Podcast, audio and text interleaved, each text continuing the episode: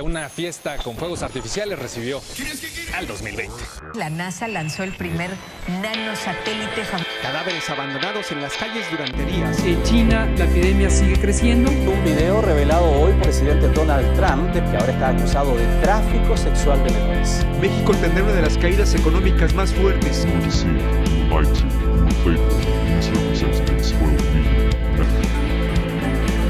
Feminicida de Fátima. Jóvenes destruyen una patrulla en Houston, Texas. Ya no haga caso a Hugo López Gatel. Y aquí hasta que lleve la verga. ¿Cuántas personas ingresaron por la fuerza al área COVID?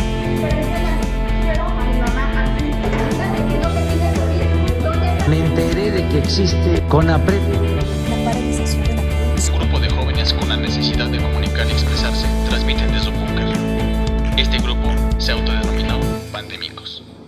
Vaya introducción, ¿eh? Hola, hola, yo soy Axel Espinosa, esto es Pandémicos, es un placer, un gusto y transmitir este nuevo programa con mis amigos pandémicos, Alan, Brenda, Pablo, Hola, ¿cómo ¿qué están amigos? chicos? Hola, pues aquí emocionados Claro con los temas que vamos a tocar. Espero que todos temas, ¿eh? estén muy bien, porque yo sí lo estoy y espero que ustedes estén bien, amigos, y toda la audiencia también. Muchas gracias por escucharnos de Muchísimas nuevo. gracias a todos. Esperemos que todos estén ahí en su casa Sí. con sus tapahocicos, por favor. Y pues vamos a comenzar con este programa. Sí, a ver, Axel, ¿qué, qué tema nos traes el día de hoy? Hoy les tengo un tema, chicos, que realmente me ha llamado últimamente la atención y me he dado un poquito a la tarea de investigar sobre la programación de TV abierta. Sin, sin embargo, sabemos que va a la baja con estas tendencias nuevas y nuevas evoluciones que ha surgido, pero sigue siendo muy frecuentada y seguimos consumiendo todavía aún novelas, pero ya no tanto como antes. Entonces, ¿qué está surgiendo con esta incluso pérdida de interés en los jóvenes de esta nueva audiencia? Pues yo pienso que si algo ha contribuido a que los jóvenes de hoy en día pierdan esta, este interés este, por, la, por el consumo de la televisión, es precisamente por la nueva era del Internet, ¿no? Estas nuevas plataformas como YouTube, este, Facebook, con todo y sus memes y sus videos este, tendenciosos, traen consigo una carga, ¿no? Que entre ellas hay un factor que creo que es el primer eh, que contribuye a que no haya este interés, y es la interacción, ¿no? En redes sociales como tal está esta interacción que puede haber entre lo que estás viendo y lo que tú piensas. Y tal cual, esto es algo que la televisión de hoy en día no ofrece, no, no ofrece esta interactividad pues, como tal.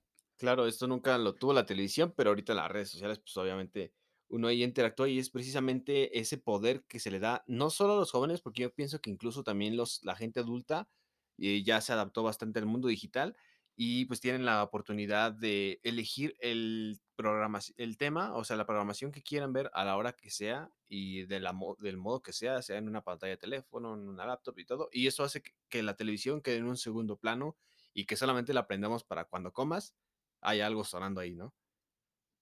Sí, como el acompañante, ¿no? Del, de la familia. De hecho, muchas amas de casa hacen eso.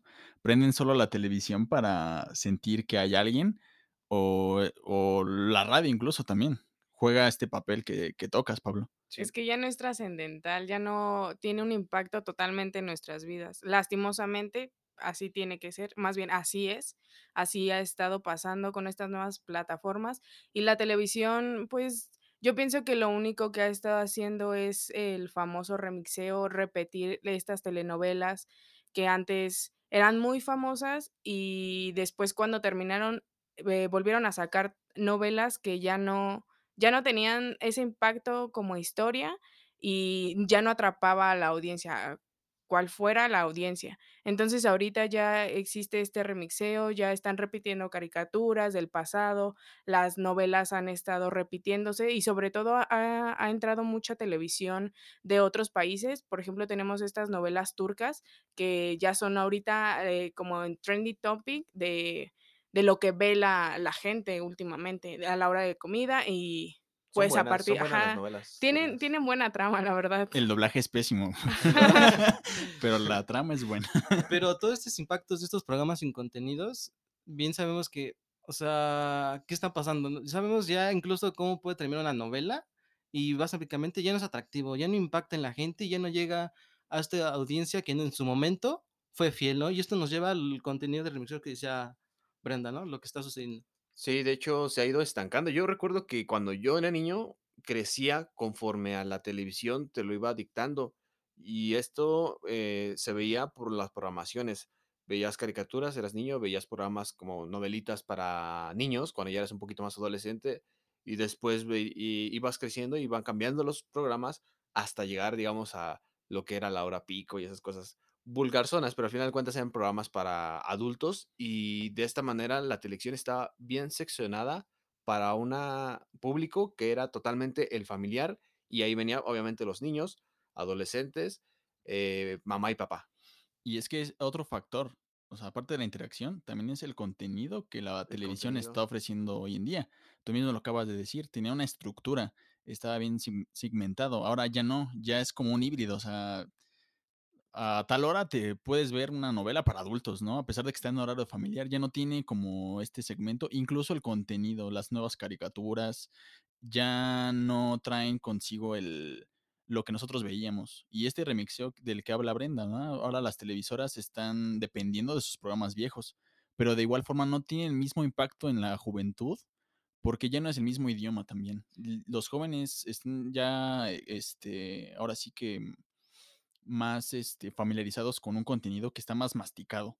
Sí, y no sé si más digerible. Más digerible. Y no sé si recuerden, las caricaturas de antes manejaban términos incluso complejos, pero como niños lo relacionábamos con el contexto del, del ambiente y relacionamos esa palabra. Pero ahora este lenguaje que las caricaturas manejan ya está todo procesado, ya está más digerido. Y por lo tanto ya no, los niños ya no, ya no alcanzan a captar toda esa, ese mensaje, esa información. es que como todo, eh, la sociedad va avanzando, las personas, esos niños que veíamos caricaturas, este, van creciendo y las nuevas generaciones se van alimentando de todas estas plataformas nuevas. Entonces, la televisión quiere hacerse cool, como son las, las plataformas. Que no le quedas la verdad. Exactamente, es por eso esta decadencia. Digamos que la televisión es esa tía que quiere hacer chistes ahí con los sobrinos, ¿no? Bien forzoso. Bien forzados. Y no le, no le sale. Pero, en fin, o sea, si lo estamos platicando ahorita, no hay cierta interacción ya y no ya no atrae, ya no es interesante el contenido que ofrece la TV abierta. No, y incluso, o sea, vuelvo a repetirlo. O sea, antes la televisión tenía una estructura muy bien hecha de 6 de la mañana a 9 de la mañana tenías contenido para niños de preescolar. Eh, de 9 de la mañana a 8 de la noche tenías contenido para niños de 7 años a 14. Luego el contenido familiar y a las 9 ya era puro contenido para, para adulto. Y tenía un, no sé, incluso hasta nos llegaban a modular las mamás lo que veíamos. Sí, claro, por, por horarios. O sea, te decían, ves media hora la caricatura o una hora conforme ibas creciendo y ya después, pues ya te aventabas todo el día hasta llegar a programas nocturnos. Y bueno, la clásica, ¿no? Que todos pasamos, que era en la hora de la comida, estar viendo esos programas de mediodía, donde pues te arrojaban anuncios de comida y de todo un poco, pero no había nada. Entonces, creo que todo el mundo pasamos por esos segmentos y ahorita ya se han ido pues perdiendo un poquito. Así es, amigos. Bueno, pues escríbanos en los comentarios qué es lo que ustedes opinan, qué es lo que piensan, cuál creen que sea el factor que contribuye a que los jóvenes no estén interesados en la televisión y bueno, pues, ¿qué les parece si vamos a unos cortes comerciales? Regresamos con más en Pandémicos. Quédate y sigue sobreviviendo con Pandémicos. Son tiempos de contingencia. Hay que quedarse en casa para proteger tu salud y la de todos. Sigue estos sencillos consejos para mantenerte sano. Aliméntate de manera saludable. Limita el consumo de alcohol y de bebidas azucaradas. No fumes. Haz ejercicio. Convive con tu familia. Comparte las labores de la casa. Escucha música, lee y juega con tus hijos. Para más información visita coronavirus.gov.mx. Y quédate en casa. Gobierno de México. Aunque hace un año cambió la marcación telefónica, hasta ahora, si marcabas como antes, todavía podías comunicarte. Pero a partir de este 3 de agosto, todas las llamadas que hagas dentro del país a teléfonos fijos y móviles solo podrán completarse si marcas 10 dígitos. Es decir, la clave de larga distancia y el número local. Los prefijos 01, 044 y 045 ya no se usan. Actualiza tu directorio telefónico. Ya marcamos a 10. Instituto Federal de Telecomunicaciones. Es un gusto de uno, ¿no? Porque uno no te dice, toma mota y te la vas a meter porque te la vas a meter. Uno te la mete por gusto. Para yo no volver este, a ver esos golpes que mi papá este, le pegó a mi mamá, yo este, preferí este, salirme de mi casa. Muchos han sido violados por sus padres cuando son niños y psicológicamente no han podido superar eso. A veces me quiero morir, me quiero morir porque no me están temiendo. En el mundo de las drogas no hay final feliz. El humor, un destello que nos saca de la rutina con un giro inesperado. También libera, conmueve, señala y desafía. Marisol Gacé en la Hora Nacional hablaremos acerca del humor con el enorme caricaturista Trino Camacho. Pepe Gordon. Y en la música escucharemos la electrocumbia psicodélica de las sensacionales Las Luz y Fuerza. Nos escuchamos este domingo a las 10 de la noche en la Hora Nacional. Crecer en el conocimiento. Volar con la imaginación. Esta es una producción de la Subsecretaría de Gobierno de la Secretaría de Gobernación, Gobierno de México. Seguimos con más en Pandémicos. El siguiente bloque no está sujeto a ninguna postura política o religiosa. Se exponen comentarios personales por parte de los locutores y estos deben ser tomados como tal. A creencia de gente pendeja. A ver, quiero que quede bien claro que Pandémicos se caracteriza por la libre expresión. Y hoy, amigos, quiero que toquemos un tema algo delicado, pero también algo preocupante y a la vez chistoso, que son todos estos temas, este, todas estas creencias y mitos sobre la pandemia que pues bueno, a todos nos tocó ver y nos sigue tocando y cada semana se actualiza y cada semana hay uno nuevo. Porque bueno, no sé si recuerdan, al principio todo el mundo empezó a hacer compras de pánico, que si bien es cierto hoy en día, pues sabemos que está bien, pero había una cuestión y era esta cuestión sobre el papel de baño que todo el mundo empezó a comprar por montones. No sé si recuerdan esto.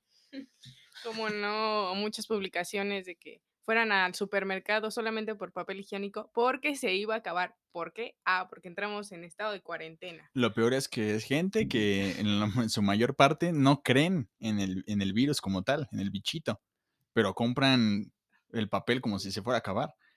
Entonces no tiene sentido ahí como que creen y no creen y eh, precisamente de eso vamos a hablar un poquito eh, el tema de hoy, de este tipo de gente que sí cree pero cree a su manera o cree que todo es un mito o cree que eh, pues todo es creado como la, la cuestión de una conspiración, exactamente. Y no sé si recuerden, bueno, incluso desde el principio, para empezar, la gente comenzaba a decir que la, el COVID era un invento del gobierno, que era un invento para controlarnos, que era un, un invento para tenernos en casa, cuando pues evidentemente ni siquiera al gobierno le conviene tenernos a todos en casa. Entonces, ¿de dónde sacaban eso? Pues sí, también teníamos estos eh, estas creencias cuando empezó incluso eh, muy famosas de estos remedios caseros. De, de, que no, pues échale dos ajos, un, un manojo de perejil para que agarre color y te lo tomas. Y así ya no te va a dar COVID. Y esos remedios se van pasando de, de persona a persona hasta que llegaron a nuestros oídos. Personalmente sí, llegó, sí llegaron varios remedios. ¿Sí te tomaste tu cecito? Claro que sí, que no Oye, ¿no te dio ansiedad? no, y es que eh, eh, todo esto de los test de ajo y toda esta cuestión de la herbolaria, sí es verdad, o sea, sí tiene una parte de lógica, pero no para el COVID, porque recordemos que el COVID es un nuevo virus y lo que hacen estos remedios están dedicados básicamente para una gripa o una influencia ligera para el COVID no es que te exista, ay, cómete este ajito y ya. Ajá, y te vas a curar. Te vas a curar o, no te va a dar. también esa es otra, ¿no? Que creemos también en el no pasa nada, no pasa nada y al final pasa todo. Siempre lo dejamos así y también somos muy dados a que nos indiquen todo y cómo hacerlo. No, y las, todas esas cosas de haz esto, pero esto, pero no investigas. Aquí tan sencillo es informar. Así. Y aparte también somos muy flojos y muy huevones para investigar las cosas. Preferemos que alguien más nos diga lo que, lo que, te va a pasar o lo que hay que hacer a ojos cerrados y no enfrentar a la realidad e investigar, como dices. Todos los días estuvimos teniendo una conferencia de prensa y todos los días todos los medios están llenos de eh, información que precisamente ya está desmenuzada para nosotros que a lo mejor no sabemos de medicina está muy bien explicada para que evitemos eh, andar reproduciendo todos estos mitos que por las redes sociales es principalmente su medio. E incluso, no sé si recuerdan también eh, ese mito que decían que los doctores llevaban, eh, eran los principales portadores, del virus. O sea, solamente por ser doctores, solamente por tener un título, por llevar una bata blanca, ya automáticamente tenías el COVID. Hermano, es el que te va a tratar de salvar la vida. Incluso los que quisieron quemar el hospital no me acuerdo en qué oh, estado, que querían quemar a los doctores. O sea, es, eh, es, hasta absurdo. O sea, ¿cómo voy yo a, quemar a alguien que es el que me va a salvar y es el, héroe de, de, esta, este, situación? es algo ilógico y contraproducente. Y es que eh, justamente estos mitos, toda- todas estas creencias hacen a la gente vulnerable y por ende hostil. Entonces se ponen este, violentos con las personas que quieren ayudarnos, que quieren a, a que todo esto vaya, O que simplemente vaya hacen su por buen camino. Sí, Sí. exacto, que hacen su trabajo. Por ejemplo, tenemos el ejemplo de las personas que nos toman la temperatura al entrar a algún este Algún mercado, algún local y, hay gente que hay videos en, en internet en donde las personas se ponen a pelear, no quieren que les tomen la temperatura porque creen que les van a matar las neuronas o que les van ¿Cuál, a... cuál de las pocas que te quedan? eh? Yo me pregunto. Es que, ¿sabes? ¿Sabes qué? Yo siento que es como un teléfono descompuesto. Ándale. Yo creo Sí. que alguien lo dice en son de broma y alguien se lo toma muy en serio que lo empieza a propagar. Ahora también tengan en cuenta que eh, la sociedad mexicana no se quiere informar, le da flojera informarse. Y solo, y solo se quedan con, con lo que dice el pie de, de la nota. No la abren, no se informan. No revisan la fuente y no, no se informan más allá. Y sí, pues estos videos de la gente que decía que el termómetro te iba a abrir el, el tercer ojo. ¿Cuál tercer ojo? no? Que de por sí ya estamos controlados y no nos, que- que- no nos queremos quitar la ceja, la venda de los ojos. Sí. Y ya estamos controlados de ciertas formas que no No, nos damos quitarnos la ceja, yo creo La que. ceja. Digo, la, la- la- las chavas, la ¿no? Venda de los ojos, perdón. ¿Y saben qué? El La- caso de las, de las antenas 5G, De las el líquido de 5G, las rodillas también fue muy mencionado. la 5G, o sea, a ver, ni siquiera entendemos cómo funciona bien la 4G y ya estamos diciendo que la 5G va a implantar un virus que, ay, no, bueno. Ni siquiera sabes cómo utilizar tu teléfono, cómo cambiarlo de red. Tú sabes cómo vas a saber cómo funciona una cómo cambiar 5G. el fondo de pantalla.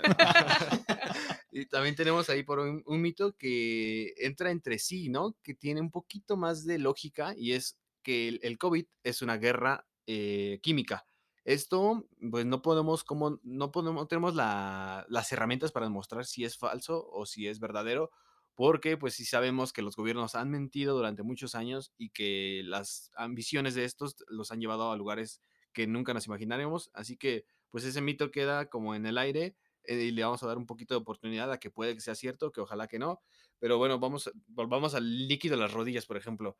La gente empezó a decir por Facebook que cuando te, te- te diagnosticaban COVID te metían al, al, al- al hospital y te quitaban el líquido de las rodillas. No entiendo para qué. O sea, Y creo que era, un- era solo una, ¿no? De una izquierda o de- derecha, de no me la acuerdo. izquierda, me parece. Creo que para hacer cabezas de nenucos o algo así. que eran el combustible para las antenas 5G, es lo que dice yo, yo pienso que esa gente se imaginaba a los doctores así con cuernitos porque decían que los doctores eran los que te mataban dentro del, del hospital. Y esto, pues obviamente sabemos que a nadie se le desea la muerte, pero no es así. El doctor no es que te esté matando, o sea, el doctor está haciendo su Está, trabajo. está ayudándote. Si la persona murió, pues evidentemente por síntomas de COVID y porque algunos de ellos ya tenían problemas crónicos de salud, que sabemos que México es el primer lugar en, lo- en obesidad. Y, bueno. deja de eso, o sea, yo como conclusión puedo decir que no solo ocupa esos lugares de obesidad, sino también México ocupa los primeros lugares de ignorancia en el mundo. Estamos, me parece, en el lugar número 11, creo. Ahora agrégale que nosotros como mexicanos tenemos un ego súper altísimo. De verdad creemos que somos súper valiosos y que tenemos un valor, no sé, intelectual muy grande. Y por esta situación nos, nos preocupa ser controlados por una antena 5G o que nos quieren borrar la memoria. Ahora, siendo lógicos, siendo racionales, ¿de verdad creen que el gobierno se va a interesar en manipular a una sociedad desinformada, tendenciosa Y pretenciosa? O sea, obvio no, porque si no se han dado cuenta o por si no lo saben, ya estamos controlados de muchas formas, solo que no nos damos cuenta porque no nos atrevemos a cuestionar. A ver, tú que estás escuchando esto, sabes que estás controlado porque ya hiciste un Facebook, ya hiciste un correo, ya hiciste un Instagram y sabes que estás controlado. Y ya lo vinculaste con todas tus redes. Sí, y ahora otra parte. ¿De verdad creen que el gobierno quiere borrarnos la memoria? Somos un país con poca memoria. No tenemos ¿Dónde quedó el avión presidencial? Ya nadie se acuerda. Es más, no ¿Dónde estamos ni Anonymous? preocupados por el por nuestro pasado. No. Sí, sí, exacto. O sea, de hecho también pasa con el tema de las feministas, pero bueno, ya sería para otro capítulo. Y bueno, eh, vamos a ir a un corte, amigos, y estamos con Pandémicos. Por favor, no se despeguen. Gracias por estar con nosotros. Esto es Pandémicos. Seguimos. Quédate y sigue sobreviviendo con pandémicos. Tu amigo Saúl El Canelo Álvarez. Las adicciones pueden ser el otro rival a vencer, pero un verdadero atleta puede superar cualquier adversidad, y más aún apoyado de su familia. El deporte es el mejor camino para superarse en la vida. Un verdadero campeón pone fuera de combate las adicciones, por eso no hay que bajar la guardia. Con razón y corazón, por toda la nación, juntos por la paz.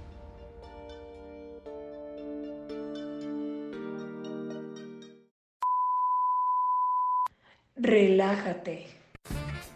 Agarra el pedo. Un podcast donde los críticos somos todos.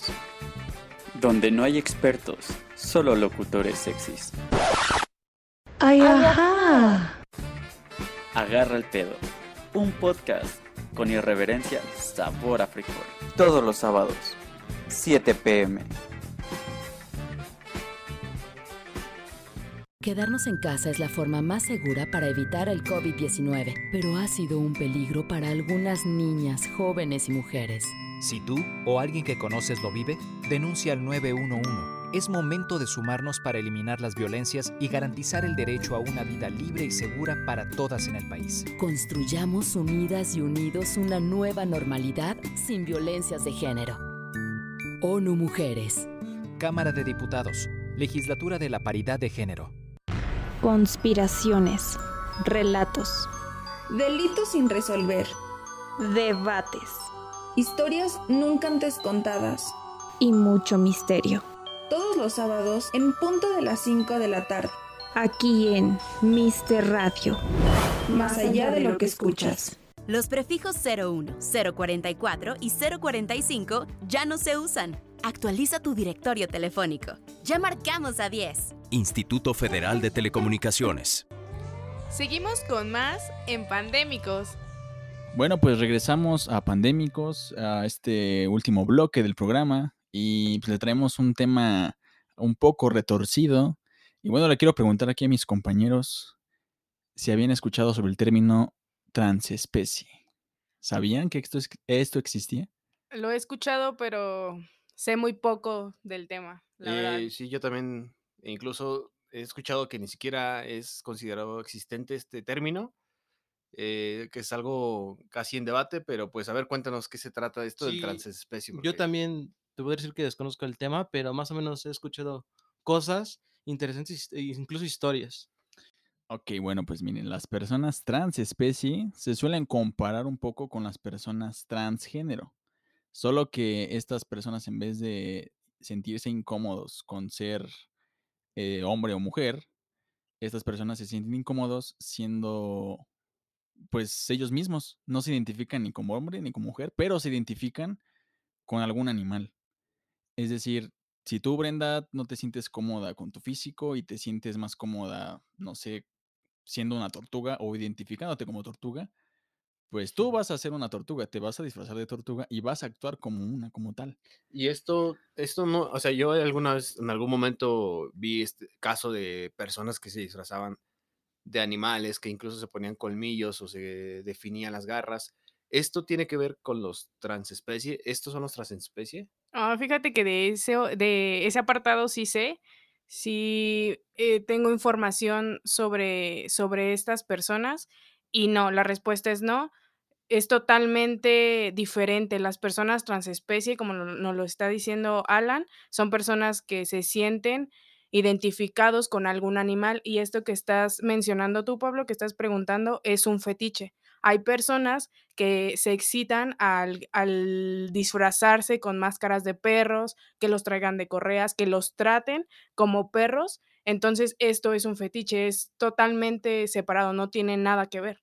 Y también he escuchado de personas que son fanáticas de animales y se visten como tal, sin embargo, no se consideran transespecie, no, no tienen esa necesidad de vivir la vida como un animal. Pero todo esto es un trastorno, incluso sí, eh, cosas psicológicas, eh, identidad, personalidad. Alan, ¿qué, ¿qué trastorno viene siendo? ¿Tiene un término? ¿Es una enfermedad mental? Este, como tal, sí tiene un término, pero aún no se ha estudiado tanto como a fondo si es un trastorno como tal.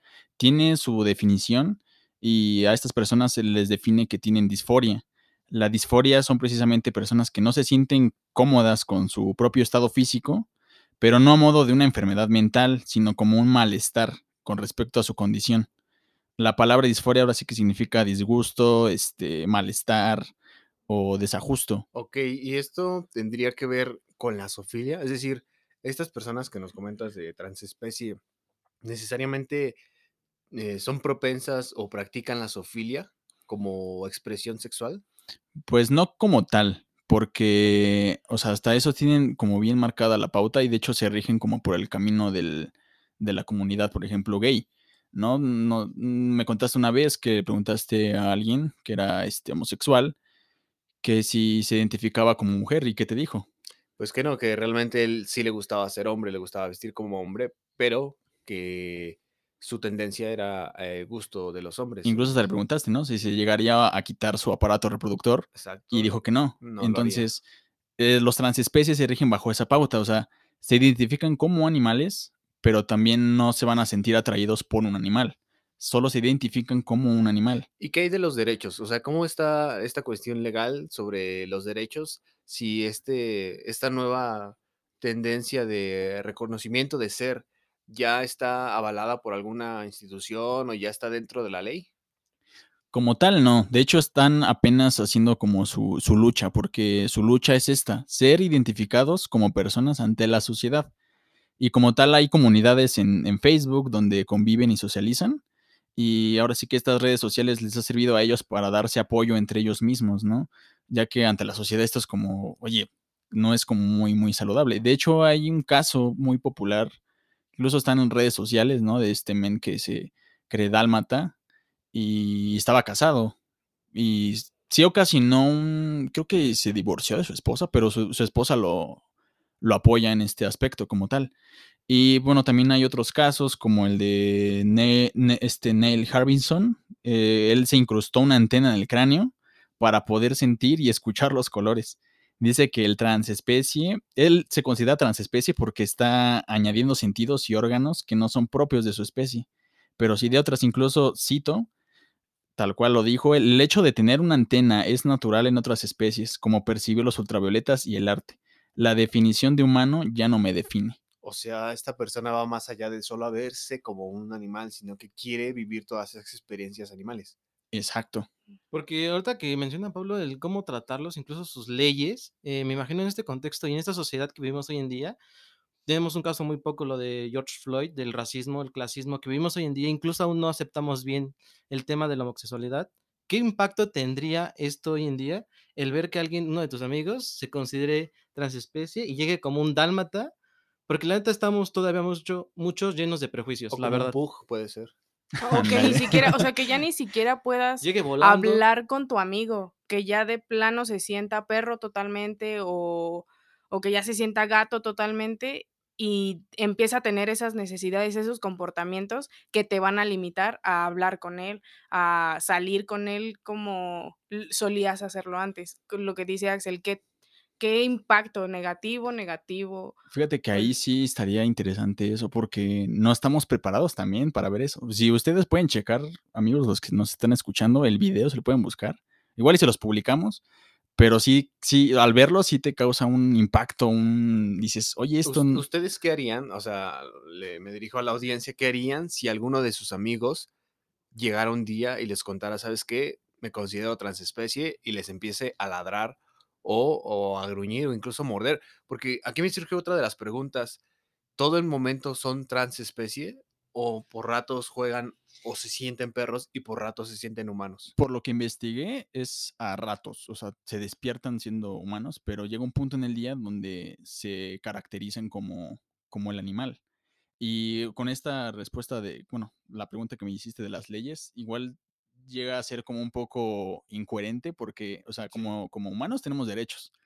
Estas personas tienen derecho a exigir, ¿no? Que se les considere como especie, pero al momento en el que se les considere ya como un animal o como una especie, perderían estos derechos, Claro, ¿no? conocemos, conocemos que los animales, sobre todo los perros o animales domésticos, tienen sus propias leyes ante la ley del hombre. Pero en el momento en que te consideras como eh, este animal, pierdes los derechos de ser reconocido. Es decir, un perro no puede pedir ser reconocido como un perro. Sin embargo, un humano sí puede ser, puede tener el derecho de ser reconocido como un perro, pero bueno, se vuelve algo paradójico ahí la cuestión.